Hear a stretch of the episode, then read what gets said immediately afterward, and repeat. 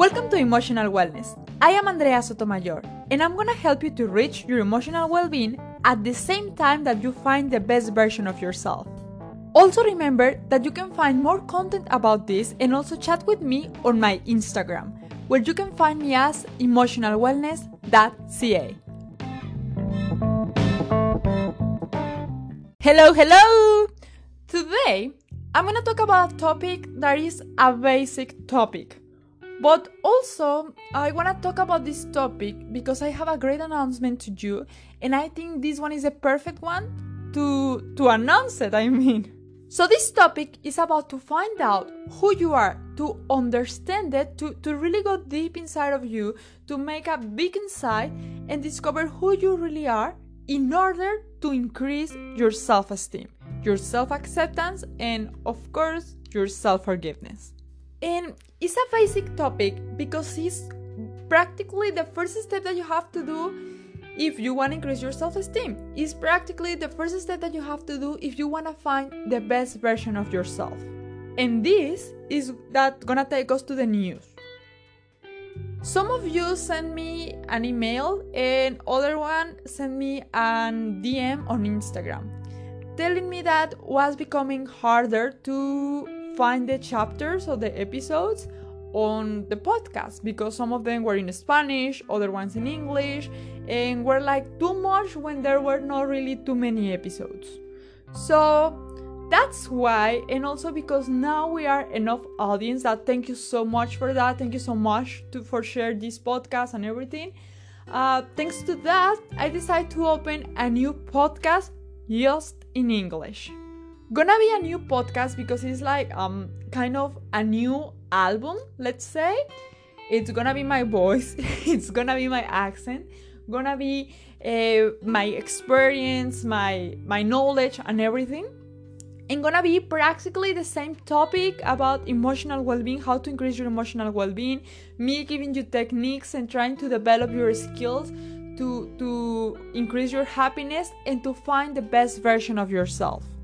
That's why the name of this new podcast is Emotional Wellness Find Your Best Version.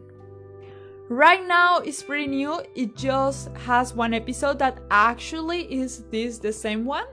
Uh, I mean the introduction a little bit different because it's the first one there, the first episode there, but at the end the topic that we're gonna talk about today about uh, finding out who you are is exactly the same. Right now it's just available in Spotify.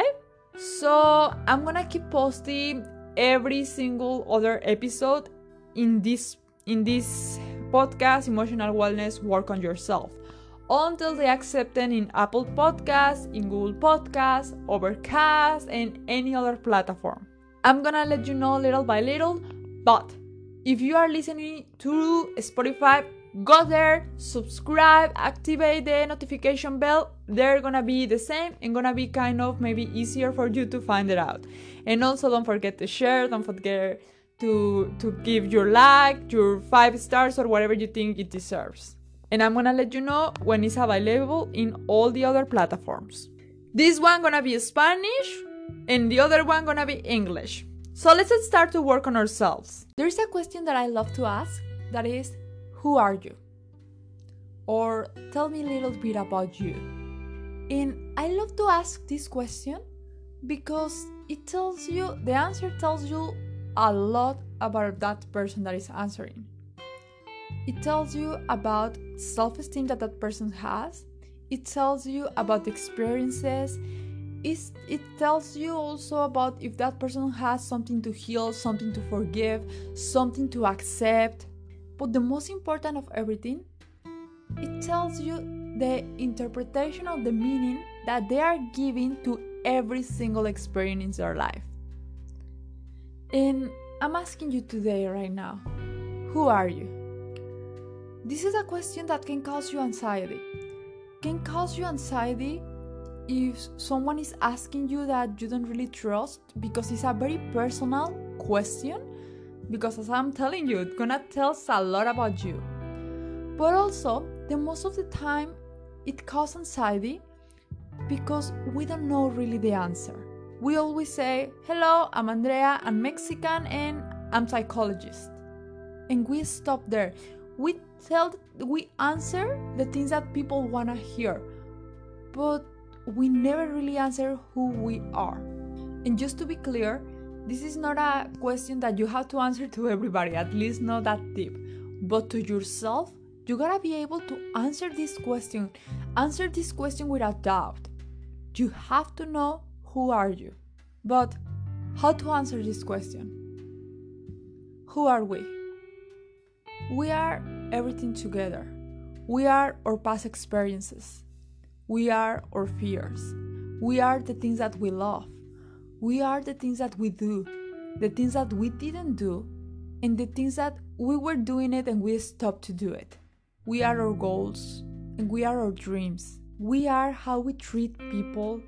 We are what we say. We are what we feel and what we thought. We are everything in our life. But most important than that is that we are the meaning that we are giving to all that. We are the meaning that we are giving to our experiences.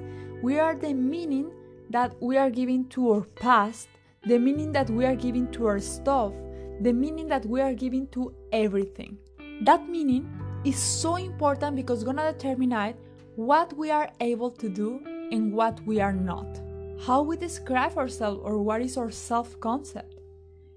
And for that reason, also what that it's gonna tell you how is your self-esteem, how is your self-acceptance, and how is your self-forgiveness. And this is the most important. However you describe yourself or however is your self-concept, it's gonna determine what are you able to achieve. If you don't know yourself, you won't be able to love yourself. But also, you won't be able to understand what you want and what's gonna make you happy. And let's say you choose something already, even you don't know or you're not sure that that's gonna make you happy. And you choose that thing because everybody's choosing it or whatever. But you don't know where to start. Because if you don't know who you are, you don't know what are your strengths. And you don't know what are your weak points. And you don't know where you have to work more. We become like a fish trying to walk in the mountain instead of trying to swim.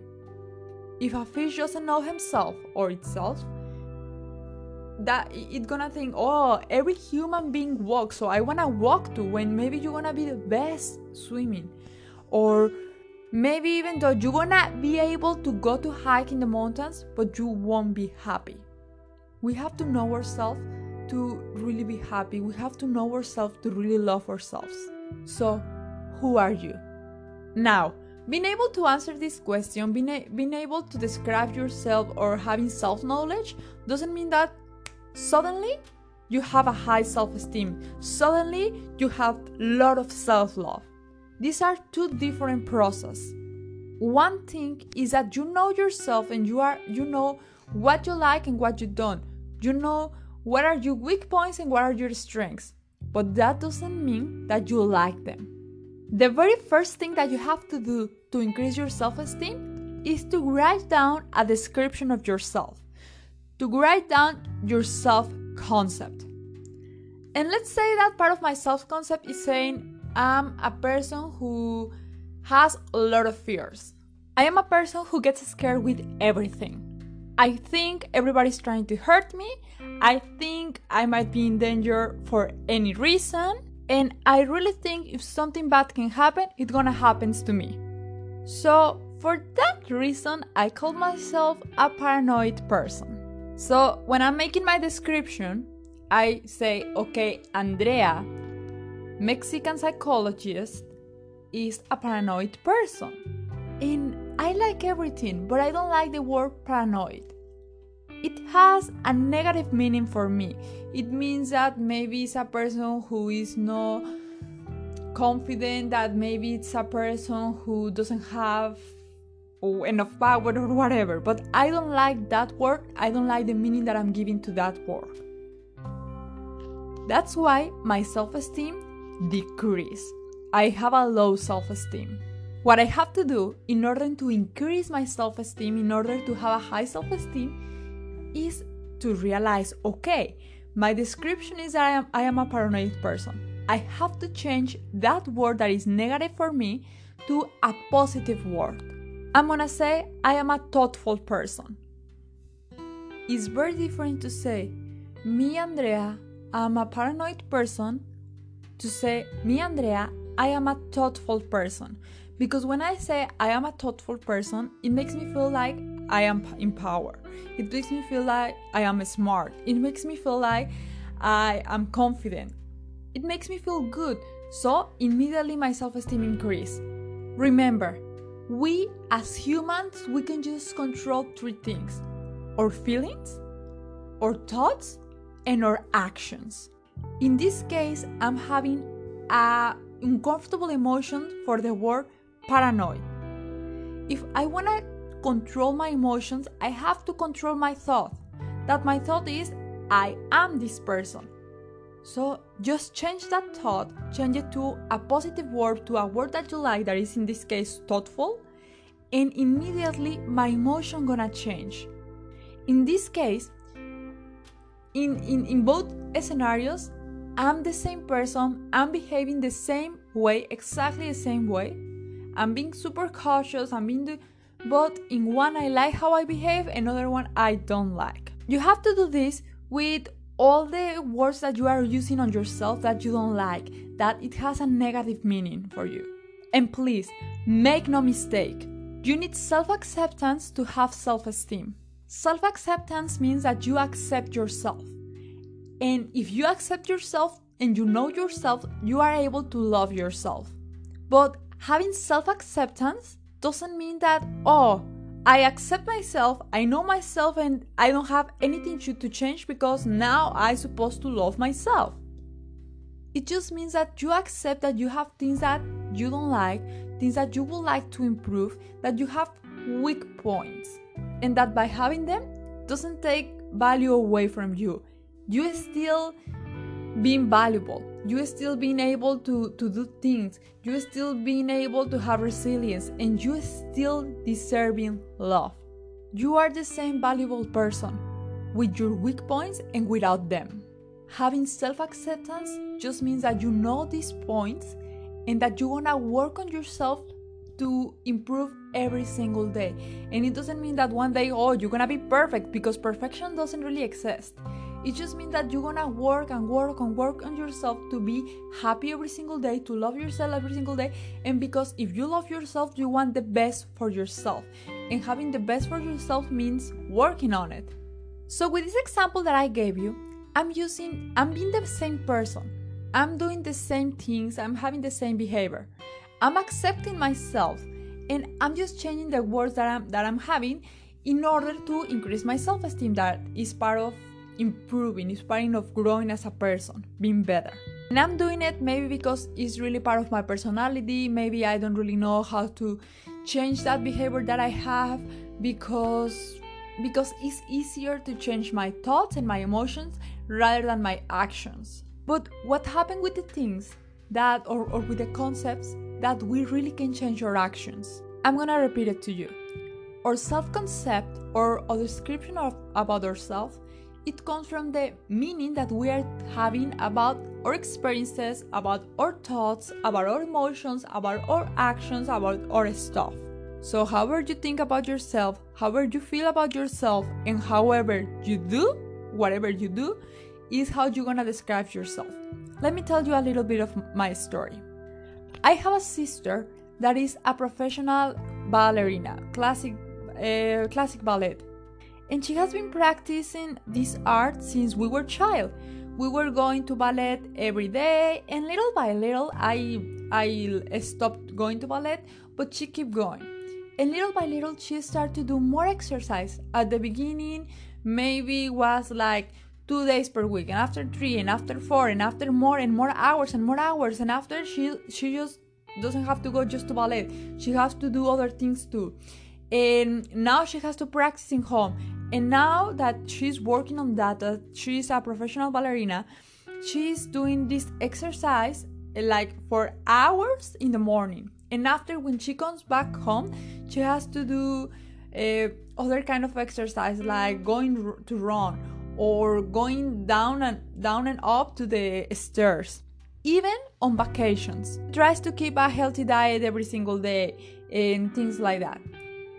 For that experience that I have, that actually is not my experience, but it's something that I have seen all my life, I have a meaning. I, I am interpreting that experience in one way.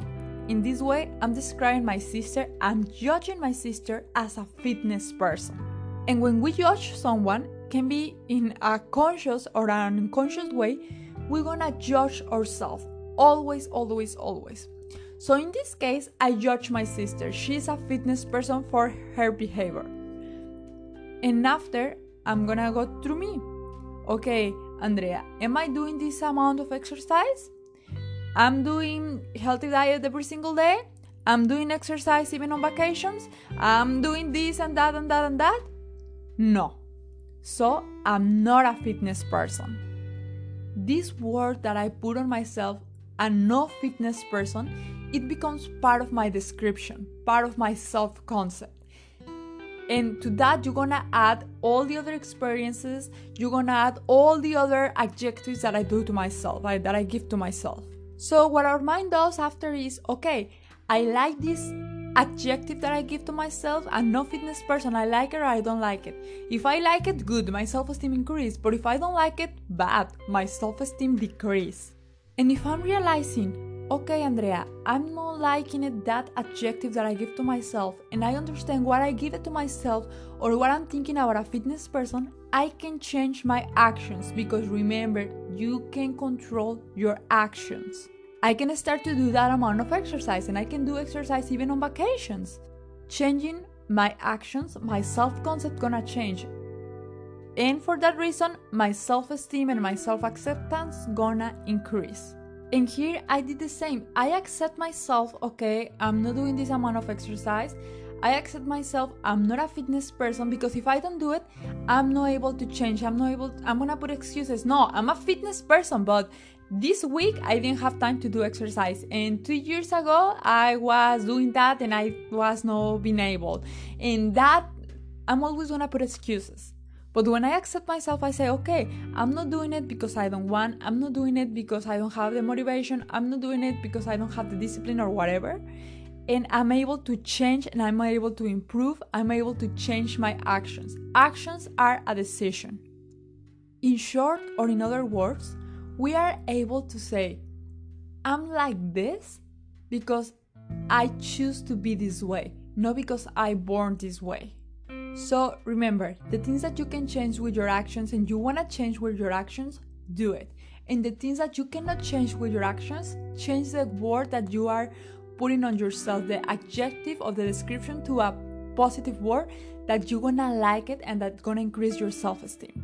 Remember that self concept, self esteem, self acceptance, and self forgiveness are not something that are static they don't just stop and be the same forever. No, they're gonna change with us. They're gonna change with our experience, with our, our, knowledge, with everything. Every time we change, every time that these these three or four concepts that I gave you change with us. That's why you have to work on yourself every single day. That's why you have to work on your self-esteem every single day. And this doesn't mean that you're gonna wake up every day and okay, I have to write down a description of myself. Today I woke up for 4:30 a.m. so it means I have insomnia or I am a early bird. No. It is something that you're gonna write down once and you're gonna realize, okay, I like who am I or I don't. Who I wanna be. You're gonna decide it and you're gonna work every single day to be that person. And once in a while you're gonna do this work.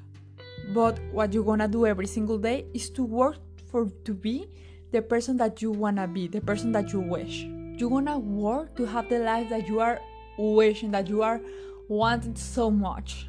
And I know, I know it's not easy. I know it's super hard to work every day on yourself. I know it's super hard to spend this time writing down who you are and thinking about your old experiences and thinking about the meaning that you are giving to everything.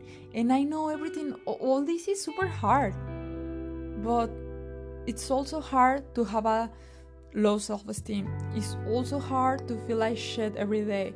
It's also hard to to feel bad and don't have don't having motivation and don't having goals and, and everything. You just pick your heart. Working on yourself and working in your self-esteem and working in your emotional well-being gonna make you feel good gonna help you to to reach happiness gonna help you to to enjoy life that at the end is something that everybody wants. Just speak your heart and i hope is to work on yourself because it's gonna lead you to have emotional well-being. That as you already know is always a priority